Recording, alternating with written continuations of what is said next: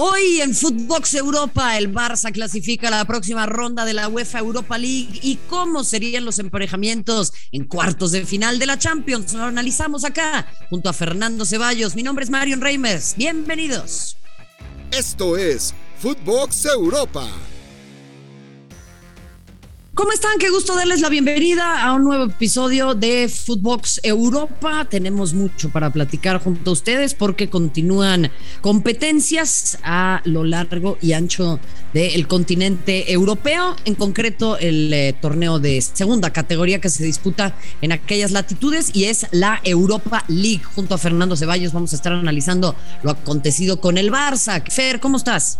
¿Qué tal, Marion? Fuerte abrazo. Eh, sí, un partido complicado, ¿no? En, en, general, la serie muy complicada la que tuvo el Barça contra el Galatasaray. Sí, en efecto, el Barcelona que había empatado en la ida, eh, la vuelta es con un marcador de dos goles por uno, un Barcelona que por lo menos ya en la Liga de España continúa avanzando a paso firme y ya se le empieza a ver la mano de Xavi, pero en esta competencia, ¿con eh, cuánta certeza puedes ver al Fútbol Club Barcelona, Fer? Pues me parece que es el, candidato y el obligado a, ganarla, ¿no? Eh, de los que quedan, de los, de los ocho equipos que quedan en Europa League eh, Xavi no, ha querido aceptar, por lo menos públicamente, esa responsabilidad, pero en el papel él sabe que es el, gran favorito a, llevársela. Es muy difícil eh, visitar a, Galatasaray y sacarle puntos en su casa, se hace muy fuerte en el infierno turco. Pero bueno, eh, ha dejado de ser también el Galatasaray, ese equipo ordenado, rocoso, que con Fatih Terim cerraba los espacios, que, que jugaba más a la contra y, la idea de Torrent que, es más cercana a lo que pretende el Barcelona me parece que también eso le termina facilitando el partido hoy al, equipo de, de Xavi que con una genialidad de Pedri logró, logró eh, empatar el, marcador porque empezó en desventaja, María. Es que ese es el asunto, o sea, yo por eso te lo pregunto, independientemente de lo que sea en el papel, ¿te convence esta actuación? O sea, ¿tú vas a seguir poniendo al Barça como favorito con todo y esto? Sí, yo creo que, yo creo que a pesar de, las dudas que pudo haber dejado en esta serie, termina siendo el, Barcelona el, gran favorito, eh, por, insisto, por la, por la calidad de jugadores que tiene y por por el levantón que viene dando en esta, en esta segunda etapa y que además eh, es el único título al que aspira, ¿no? Eh, esta, esta serie era complicada porque tienes también muy cercano el clásico contra el eh, Real Madrid y, eso evidentemente también distrae, hace que los jugadores también estén pensando en lo que se en lo que se van a jugar el fin de semana, más allá de que la liga la tengan prácticamente perdida.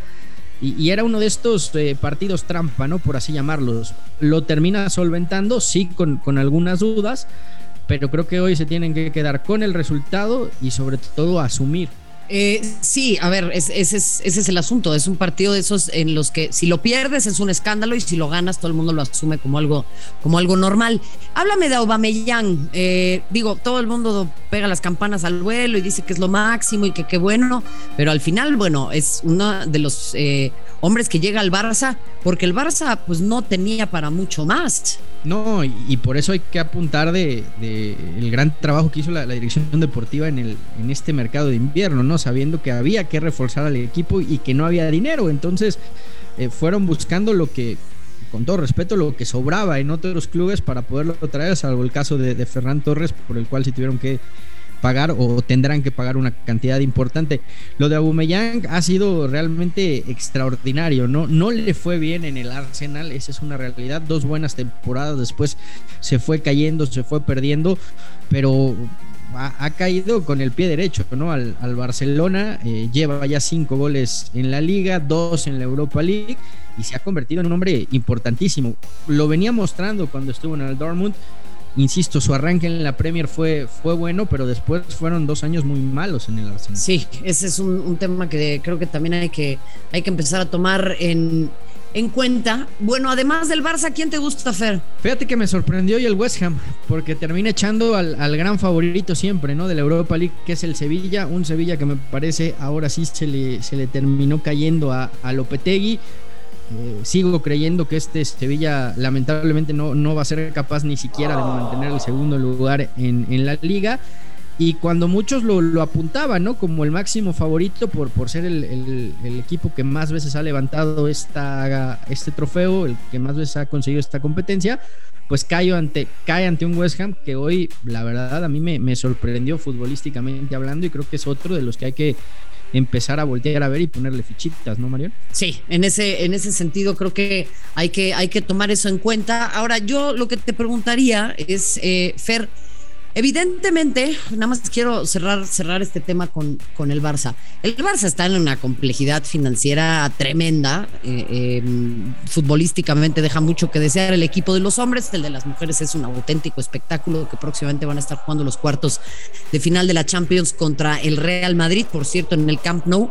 Pero eh, habla Xavi constantemente de la Champions y yo no sé, pero al Barça en verdad le va a venir bien poder volver a un torneo como este, no me cabe la menor duda. Pero de ahí en más, pues no creo que vayamos a poder tener altas aspiraciones de aquí a un par de campañas, ¿no?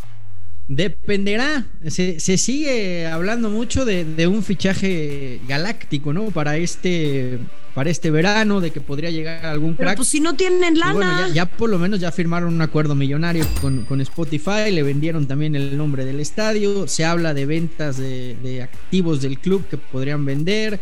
Eh, de una productora que tienen, en fin, Laporte está viendo de dónde, de dónde puede agarrar dinero. Yo, yo lo único que sí, es cierto, la situación financiera es la que es, pero dudo mucho, Mario, que Spotify hubiera soltado el, dinero que soltó por patrocinar al Barcelona si no hubiera alguna, por lo menos, promesa de intento de, de fichaje estrella, ¿no? Porque es una cantidad muy importante en la que hoy, lamentablemente, yo en el Barça no veo a ninguna figura que, te pueda que te pueda desquitar eso en una publicidad, ¿no? Ahí está, ahí está el, Ahí estamos igual. Ahí estamos. Oye, ¿Messi regresa? No creo. Sinceramente no creo. Eh, se habla mucho de que no está contento en, en París, de que ya su padre inclusive ha ido sondeando tendría realmente Messi que prácticamente regalarse al Barça para que, para que pudiera vender. Y no porque el Barça no lo quiera, sino porque no, no hay las condiciones para, siquiera acercarse a lo que está ganando hoy en el Paris Saint Germain. Sí, ese es, ese es el, otro punto, ¿no? A ver, lo de Messi pinta cada vez más complicado, a ver si no lo terminamos viendo en Newell's. Eh, por lo pronto, en más de la Europa League, el de Berkusen que le pega al Atalanta, global de 4 a 2, así que eh, pasa el equipo italiano. Estrella Roja le ganó 2 por 1 al Rangers, 4 a 2 en favor del equipo escocés. No obstante, Mónaco y Braga empatan, global de 3 a 1, así que pasa el Braga. Lyon y Porto también empate a 1. El global de 2 a 1 pone en el frente al ex equipo de Karim Benzema. Frankfurt y Betis en tiempos extra. El partido terminó empatado, global de 3 a 2, así que pasan también los alemanes. Y West Ham y Sevilla, ya lo mencionaba también el querido Fer Ceballos. Ahora sí, mi Fer. Vámonos con el torneo de clubes más importante de la tierra, la Champions League. Yo ya me voy a ir a dormir desde ahorita, te digo, Fer, porque sí, mano, yo sé que tú vas a madrugar y que eres un tipo que está en todo, pero hay quienes nos cuesta más. Te voy a esperar 4.50 de la mañana ahí en TNT, ¿eh? Ahí vamos a estar al, pie del cañón viendo cómo ahora sí se da el Real Madrid Benfica. ¿Lo dices porque es lo que quieres o lo que crees? No, no, no, no, no, no, no, no. Pues ya ves que, que ya está ya está la, prensa en España pidiendo ¿no? que se haga el partido que se iba a hacer en, octavos de final. No, pues e, evidentemente eh, van a ser unos cuartos de final espectaculares, más allá de cómo queden los emparejamientos, Marion. Los tres de Inglaterra hay que apuntarlos como grandes favoritos. No sé el Chelsea por la situación que está viviendo, que me parece que va a terminar afectando también al, al equipo, pero por lo menos Liverpool y City levantan la mano. El Bayern, evidentemente, es una maquinaria alemana que, está engranando. Y yo no lo daba, Marion, pero por cómo llega y por lo que acaba de hacer, que nadie descarte al Real Madrid. ¿eh? Sí, creo que eh, eso es un buen punto. Ahora, tuvo un muy buen tiempo por tres muy malos. Y creo que tiene que ver con la complicidad del Paris Saint Germain también, ¿eh? eh Fer. O sea, no sé si sea una fata morgana, pero el Real Madrid se puede esperar cualquier cosa. El tema es que la, competición se la sabe de memoria, la sabe jugar, la sabe ganar.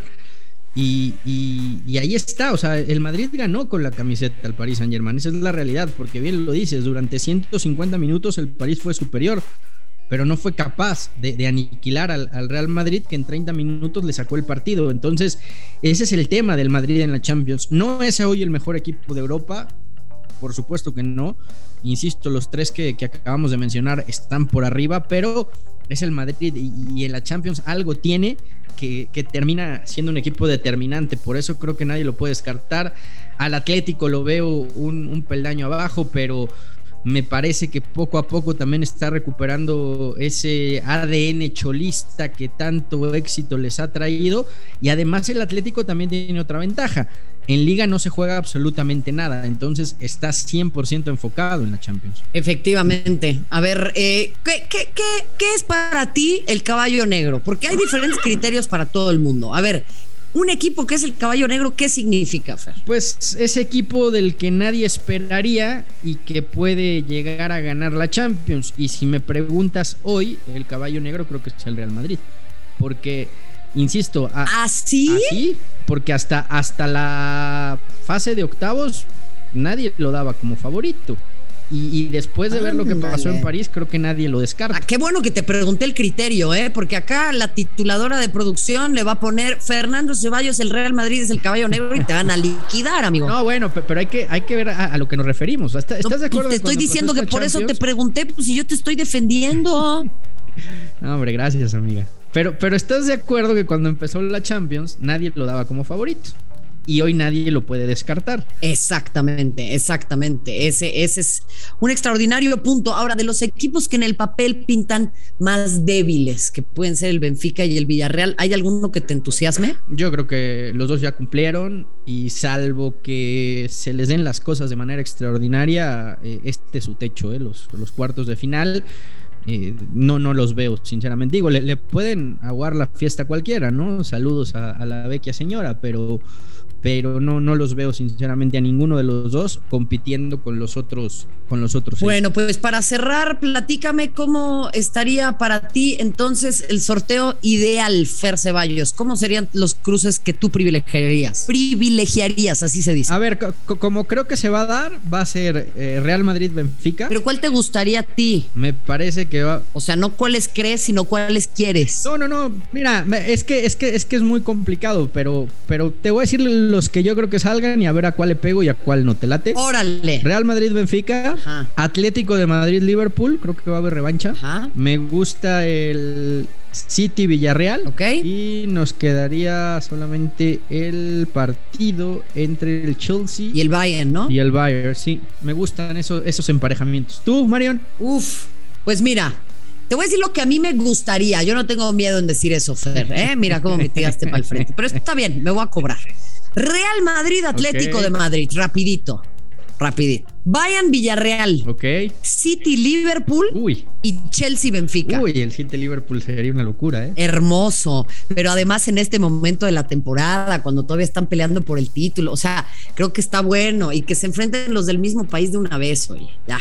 Ah, hay que ver cómo les pesa también eso a estos dos porque se están soplando en la nuca por ganar la Premier, ¿no? Y, por supuesto que a los dos les interesa también ganar la Premier, ¿no? Totalmente, totalmente. Pues mañana ya tendremos entonces cómo quedan los cruces. Fernando Ceballos, ha sido un placer saludarte, te mando un fuerte abrazo. Como siempre, Marion, el placer es mío, fuerte abrazo también de regreso. Y por supuesto, a usted que nos escucha en todas las plataformas de lunes a viernes en Footbox Europa, agradecerle y decirle, nos vemos por acá mañana. Hay sorteo de UEFA Champions League, no se lo pierda a través de TNT Sports y Max. Hasta la próxima. Esto fue Footbox Europa, exclusivo de Footbox.